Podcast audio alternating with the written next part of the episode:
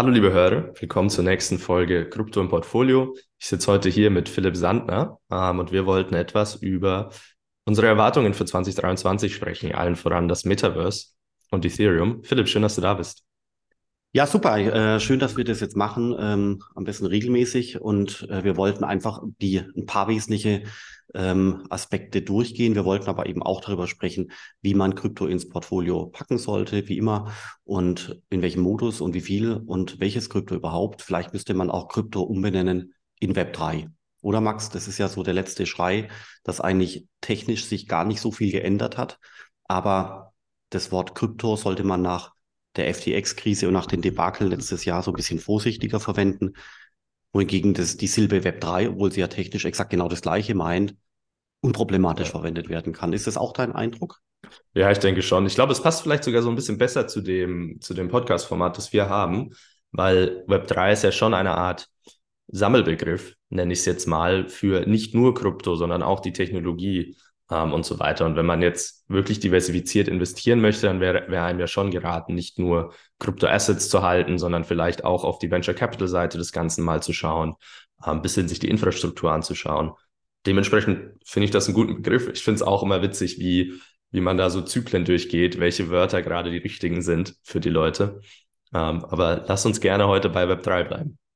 Genau, also vielleicht nochmal äh, zur Historie, weil wir da gerade drüber sprechen, zur Begriffswelt. Braucht man heute schon ähm, dieses voll diversifizierte Portfolio oder noch nicht? Ähm, aus, also meine persönliche Meinung ist, dass quasi Krypto im Portfolio in jedem Falle Sinn macht. Wir haben es ja mal immer mal wieder berechnet und da auch Artikel dazu geschrieben, dass, die Ideal, dass der ideale Anteil 4, 5, 6 Prozent Krypto am Portfolio ist aus statistischen Gründen. Wer wirklich sich intensiv inhaltlich mit der Thematik beschäftigt, der kann schon auch zum Ergebnis kommen, wie ich zum Beispiel, dass auch 10 Prozent und mehr ähm, sinnvoll sein können. Warum? Aufgrund der Asymmetrie in der Upside-Downside-Chance, gerade zum Beispiel beim Bitcoin. Muss ich aber deswegen jetzt auf irgendwelche Tokens noch ausweichen? Ich glaube noch nicht unbedingt. Es kommt langsam.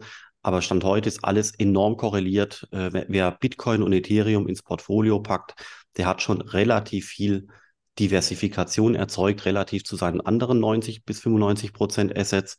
Aber wenn er jetzt noch beginnt, irgendwelche Tokens noch zusätzlich reinzunehmen ins Portfolio, dann ist es teilweise gar nicht unbedingt nötig, weil eben die Korrelation noch relativ hoch ist. Wann wird sich das ändern? Ich könnte mir vorstellen, jetzt so dann dieses Jahr, ähm, dass eben die Korrelation innerhalb des Krypto-Ökosystems höher wird.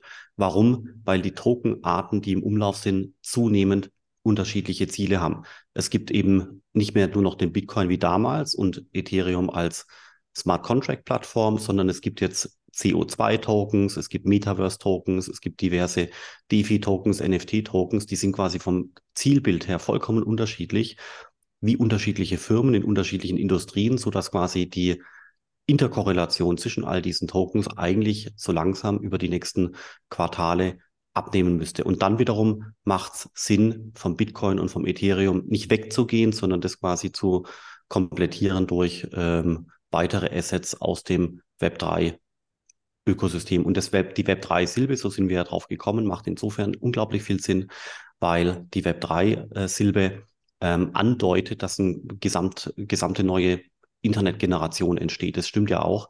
Das heißt, der Bitcoin war der Leitwolf, ist auch sicherlich weiterhin der Leitwolf, Leitwolf, aber es gibt eben um ihn herum zunehmend weitere Tokens. Deswegen ist quasi dieser Sprung von Krypto zu Web3 ähm, auch signalisierend, dass dadurch sich die Anzahl der Tokens ausweitet, der Typ der Token äh, sich ausweitet und die Diversifikation innerhalb des Krypto-Web3-Ökosystems zunehmend zunimmt. Das heißt, es wird langsam größer, relevanter und erwachsener.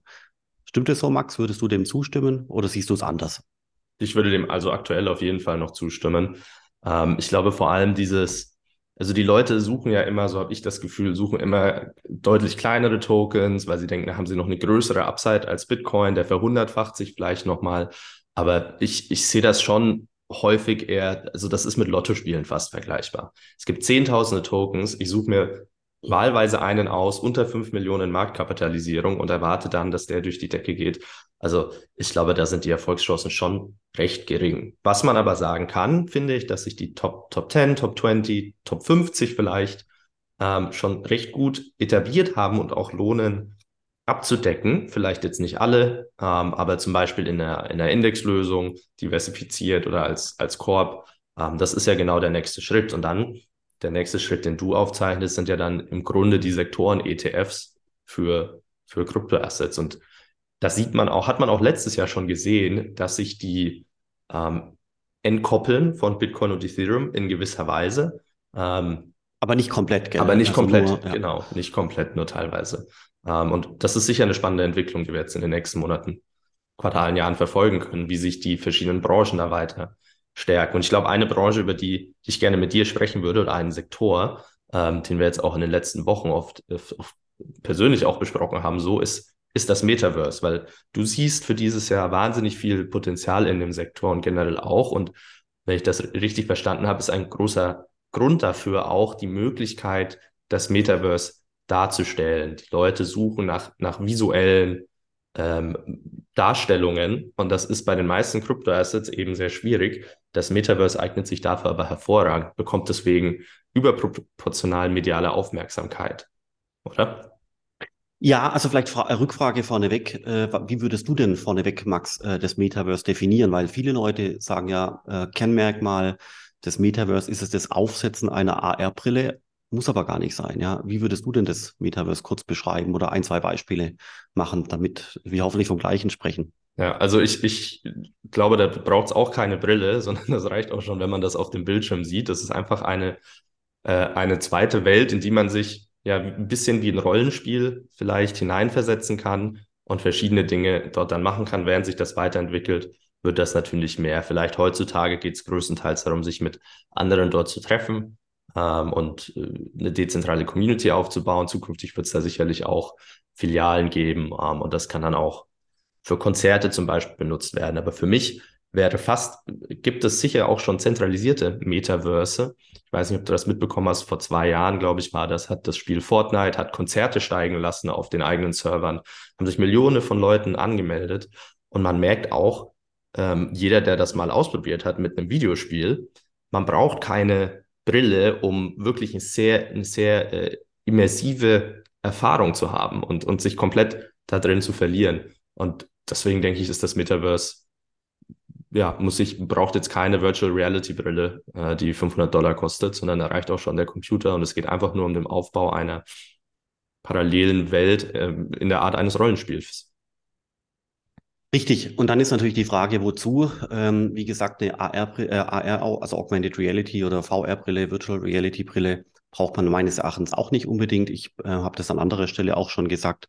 Die, äh, die großen Use Cases für mich sind eigentlich Entertainment, und Kommunikation. Also Kommunikation wäre quasi so der Zoom-Call der Zukunft. Also zum Beispiel in, die, äh, in der Corona-Zeit war ja ganz interessant, da hatten plötzlich die Leute den Zwang, zu Hause zu bleiben, haben aber trotzdem sich mit ihren Freunden unterhalten wollen oder mit ihrer Familie. Das heißt, da hat dann der Zoom-Call auch in das private Leben Einzug gefunden. Man hatte dann am Samstagabend einen Zoom-Call gemacht mit Freunden, also ein Glas Wein getrunken dazu und ähnliches. Ähm, hat funktioniert. Aber die nächste Generation dessen könnte eben eine virtuelle Welt sein im Sinne des Metaverses, wo man sich dann reinbegibt und sich dort aufhält. Das wäre Kommunikation als Fortsetzung von dem Zoom-Call. Bei dem Bereich Entertainment ähm, geht es zum Beispiel darum, die, den Netflix-Film der Zukunft zu sich vorzustellen, ja, also wo ich eben auch Teil einer virtuellen Welt sein kann und äh, Teil dieses Spielfilms werden will oder alles, was mit Computerspielen zu tun hat, alles, was mit digitalem Tourismus zu tun hat. Man denke an einen digitalen Dokumentarfilm im Sinne einer virtuellen Welt, ja, Elefanten, Löwen, äh, weiß ich nicht, und dann bin ich quasi Teil dessen. Ähm, kann schon sein, dass Entertainment so in Zukunft aussieht. Gibt auch andere Bereiche, wo das noch sinnvoll sein könnte. Die Metaverse-Geschichte zum Beispiel. Ähm, Education, ja, also quasi Leute, die in dem virtuellen Metaverse etwas erlernen, äh, sagt man, ähm, scheint es sich besser im Gehirn zu verfestigen, das Gelernte, als äh, wenn man das auf althergebrachte Weise lernt. Ähm, ja, weiß ich nicht. Das ist spannend. Gibt es ja auch Flugsimulatoren, das ist ja nichts Neues, ja, gibt es seit 20 Jahren. Ähm, und deswegen glaube ich, dass, dass in all diesen Bereichen das Metaverse sinnvoll ist als virtuelle Welt, egal ob am Bildschirm oder mit oder ohne AR, VR-Brille, das spielt keine, keine Rolle. Stand heute gibt es ja ähm, virtuelle Welten wie damals Second Life, dann gibt's Roblox, äh, dann entsteht das Facebook-Metaverse. Ähm, und in der dezentralen Welt, also Web3 getrieben, es gibt eben noch äh, Decentraland und Sandbox. Beide haben auch Tokens. Ansonsten entstehen aber eben zunehmend noch weitere Metaverses. Das, wie funktioniert das? Also ich stelle mir das so vor, da hat jemand eine tolle Idee und sagt, hey, wir machen jetzt ein Metaverse für Dokumentarfilme mit also Löwen, weiß ich nicht, alles mhm. mögliche. Safari-Umfeld. Ähm, dann braucht der 3D-Designer, ähm, die designen in diese Welt, da kommt dann der Löwe rein und die Palme rein und der äh, Baum rein und alles Mögliche. Die Leute, die daran mitarbeiten, denen werden Tokens versprochen als Bezahlung. Das heißt, es ist dann der Anreiz, dass die Leute sich mit dem Thema beschäftigen und daran mitarbeiten. Und nach dieser Weise entstehen anscheinend derzeit über 50 virtuelle Welten aus dem Web3-Umfeld. Sicherlich werden nicht alle davon Erfolg haben äh, werden. Ich denke, das ist normal, aber manche davon werden gut sein. Ist immer so. Und, ähm, und, und spannend wird eben dann wahrscheinlich so dieser Sommer diesen Jahres, weil man dann erkennen wird, dass neben den Web3 Metaverses, die man heute schon kennt, also Sandbox und Decentraland kommen eben neue hinzu. Und das Spannende ist eben, dass das eine visuelle Komponente hat. Ja, das heißt, ich kann reingehen, ich kann mit meinem Computerbildschirm reingehen, ich kann einen Screenshot machen, ich kann den Screenshot auf Twitter sharen, auf LinkedIn sharen, ich kann ihn in eine, in eine Zeitschrift abdrucken, ich kann ihn Freunden per WhatsApp sharen, weil es was Visuelles ist. Ähnlich wie diese NFT-Bildchen vor ungefähr einem Jahr. Und durch diese visuelle Komponente könnte ich mir vorstellen, dass sich dieses Metaverse zumindest manche virtuelle Welten davon sich relativ schnell verbreiten können, weil sich es eben auch einfach leichter verbreiten lässt. Vor vier, fünf Jahren hatte ich damals immer schon versucht, den Bitcoin zu erklären und viele Leute, die es erklärt haben wollten, hatten immer gesagt, ja, aber der Bitcoin, den kann man ja nicht anfassen. Können Sie das nicht anders erklären, damit man es wirklich besser verstehen kann, weil der eben, und ich habe dann immer so zu so einem Leitsatz gemacht, dass eben das Kernmerkmal des Bitcoin ist, anders als bei Gold, dass man ihn eben gerade nicht anfassen kann. Ja, weil die Leute immer gesagt haben, ja, aber mit Gold kann ich anfassen und äh, nicht anfassen muss. Das ist ja der, der Punkt. Richtig, genau richtig. Physisch, ja. Genau. Aber die Leute kamen immer mit dem Ergebnis, ja, Gold ist besser, weil man es anfassen kann äh, und so weiter. Und äh, dann habe ich halt immer geantwortet, Bitcoin ist eigentlich genau anders, weil wer Bitcoin wirklich verstanden, verstehen will, der muss akzeptieren, dass es eben immateriell ist. Das ist Kennmerkmal des Bitcoins, dass er eben immateriell ist. Und dadurch ist die Kommunikation ähm, erschwert, weil man sich so schwer vorstellen kann. Und bei dem Metaverse wird es eben wieder visuell. Deswegen glaube ich, dass diese Visualität ein ganz, ganz, ganz wichtiger Aspekt ist für eine weitere Diffusion, Medienberichterstattung, Verbreitung und ähnliches. Macht das Sinn, Max? Oder? Ja, absolut. Ich glaube, das, das hilft den Leuten wahnsinnig. Wie du es gesagt hast, dieser typische Screenshot, der auf WhatsApp rumgeht, das ist halt mit dem Bitcoin schwierig zu veranschaulichen. Ähm, was ich auch denke, ist, du hast jetzt angesprochen, diese nächsten 50 Projekte, die da bauen. Man darf ja nicht vergessen, das ist ja nur die zweite Welle. Ich sage jetzt mal, die erste Welle war Decentralized Sand, Decentraland Sandbox Meta von Facebook. Das ist jetzt die zweite Welle, die kommt. Diese circa 50 Welten, an denen gearbeitet werden. Wie viele davon auf den Markt kommen, bleibt abzuwarten. Und die greifen natürlich ähm, Zielgruppen ab, glaube ich, die, die gut dazu passen. Sprich, was du gesagt hast, Entertainment, Gaming, also tendenziell junge Leute, tech-savvy Leute, eigentlich die perfekte Zielgruppe für sowas. Und was ich mir noch vorstellen könnte, ist, dass dafür dann in den nächsten Jahr vielleicht, also ein bisschen weiter vorne, noch andere kreative Branchen das Metaverse für sich entdecken können. Vielleicht gar nicht mal aus diesem kommunikativen Grund, sondern einfach auch äh, für sich intern. Also ich denke da zum Beispiel an Architektur oder sowas. Die müssen ja auch jetzt schon ihre Gebäude ähm, irgendwie über, über Computer darstellen rendern, wenn sie da was bauen oder Innenarchitektur auch, Innen, äh, Innenausstatter. So etwas zum Beispiel, denke ich, äh, oder Ikea, denk an den Ikea-Besuch. Wäre der nicht einfacher im, im Metaverse zu machen, wenn du dir dein Haus äh, direkt einrichten kannst? Also dieses klassische Augmented Reality, ähm, dieser Gedanke, glaube ich, kommt nochmal wieder durch das Metaverse. Das stimmt schon. Also gerade, hast schon recht. Also Möbelhäuser, äh, alle Arten von Wandfarben, Tapeten, Einrichtungen, Umbauten, ähm, die gesamte Baubranche, glaube ich, schon richtig. Also da, ähm, da, das könnte auch eine ganz, ganz, ganz interessante Anwendung sein für die, ähm, für die Metaverse-Welt. Sehr spannend. Metaverse, sehr oft ist ja Ethereum unten drunter, nicht immer. Äh, da stehen ja auch spannende Änderungen an. Max, hatten wir vorher drüber gesprochen, als wir noch nicht die Aufnahmetaste gedrückt hatten. Was hat es damit auf sich? Was hast du da im Hinterkopf. Also genau, kon konkret kommt quasi das nächste Update. Äh, wir hatten ja den Merge, der war ja heiß diskutiert, ähm, Umstellung von Proof of Work auf Proof of Stake.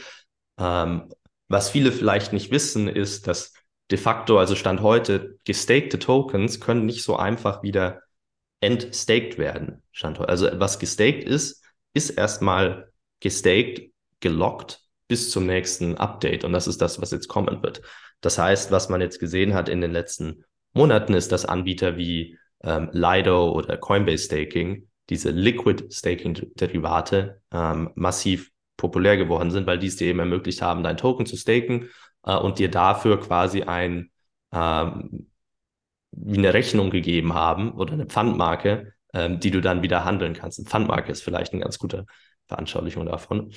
Ähm, und jetzt, ich denke im März ist es angesetzt, mit dem sogenannten Shanghai-Updates wird es möglich sein, die gestakten Tokens, also die tatsächlichen gestakten Tokens auch wieder zu entstaken. Quasi, wenn man die Pfandmarke zurückgibt, kann man also wieder sein Stake Ether ähm, rausholen und zu Ether machen. Das ist, finde ich, erstmal ganz gut, weil das muss so sein. Das gehört dazu, zu einem gesunden Proof-of-Stake-Netzwerk, dass man eben das, was man staked, auch wieder entstaken kann. Ich glaube, was man aber allerdings bedenken muss und was ich noch nicht so ganz einschätzen kann, hätte ich auch gerne deine Meinung dazu, Philipp, ist, wie sich das kurzfristig, kurzfristig auf die Preisentwicklung aus, ent, äh, auswirkt, weil die meisten Leute, die oder die meisten Token, die gestaked sind, wurden im De um, um den Dezember 2020 gestaked. Und da war der Preis von Ethereum oder Ether bei, ich glaube, 500, 600, 700 Dollar. Das heißt, das sind alles Tokens, die mit einem gewissen Verkaufsdruck wieder liquide werden, weil die Leute ja noch im, im Grünen sind. Die haben das mit 600 Dollar da eingestaked, haben Rewards dafür bekommen und jetzt steht, ich weiß nicht, Philipp, kennst du den Kurs heute? 1000, 1000 noch was wahrscheinlich. Da besteht natürlich schon ein Incentive, einen Teil davon zumindest zu verkaufen. Ähm, und da bin ich gespannt, wie sich das auswirken wird. Das ist so das, glaube ich, das nächste große Update da. Das wievielte Update bei Ethereum ist es und was folgt nach dem Shanghai-Update noch? Hast du da einen Überblick, so eine Art Roadmap? Da gab es ja mal was. Da gibt es Merch und Purge und Verge und mm. alles Mögliche. Ich habe den Überblick ehrlich gesagt verloren. Da, deswegen ja. mag ich den Bitcoin so gerne, weil da gibt es die Updates, äh, Updates alle, ja. alle, ja doch schon alle zwei Jahre, Geld, Taproot und so weiter, aber mit deutlich niedrigerer Frequenz. Mhm. Ähm, also ich weiß, die, die ITSA, International Token Standardization Association, hat dann einen ganz guten Überblickartikel geschrieben, damals als der Merge war. Ähm, ich könnte dir jetzt auch aus meinem Gedächtnis nicht genau sagen, was jetzt das wirkliche nächste Update ist. Wie du sagst, das ist halt eine, das ist eine lebendige Roadmap, die verändert sich auch immer wieder.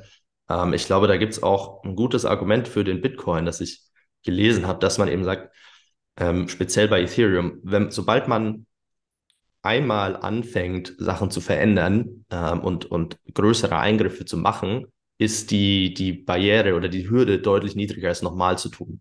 Äh, und dadurch, dass der Bitcoin zumindest größtenteils, äh, ich meine, es gab ja mal diese Block-Size-Debatte, aber größtenteils ohne solche Eingriffe ähm, läuft, wird es auch, ist, bleibt die Hürde auch sehr hoch, sage ich mal, dass da noch etwas kommen wird. Und das heißt, man kann sich eigentlich mit recht hohem Vertrauen darauf verlassen, dass der Bitcoin ähm, so bleibt, wie er bleibt, dass die 21 Millionen auch die, das Limit bleiben und so weiter. Ja, das vor allem, weißt du, das ist äh, also Gold als äh, Chemikalie bleibt natürlich so, wie es ist. Ja, so wurde die, so ist die Welt entstanden äh, mit dem Urknall und wir kennen das alles. Aber äh, IT-Technik kannst du halt ändern, gell? Also ähm, du, du hast ein Update und plötzlich erkennst du dein Programm nicht mehr wieder oder es funktioniert nicht mehr. Also ähm, zum Beispiel, also Microsoft Excel, Microsoft Word zum Beispiel, ich kenne das ja schon seit zehn Jahren. Manche Funktionen sind noch dieselben, andere Funktionen funktionieren gar nicht mehr, andere Sachen sind dazugekommen. Es ist nicht mehr ein und dasselbe Programm. Mhm. Damals war es zum Installieren, heute läuft es mehrheitlich in der Cloud, damals ohne OneDrive, heute mit, äh, damals ohne MS Teams Integration, heute mit und, und, und, und, und. Das Programm hat einen anderen Charakter bekommen, ja. Es ist ja auch in Ordnung so, Briefe schreiben, Tabellen machen. Aber gerade wenn es um Wert geht, der langfristig erhalten werden soll, ist der Bitcoin schon faszinierend, weil eben äh, der, die Bitcoin-Architektur so ist, dass eben der Code nicht so einfach geändert werden kann, mit der Konsequenz, dass der Bitcoin auf Jahre oder Jahrzehnte derselbe bleiben wird und muss, weil man ihn nicht updaten kann.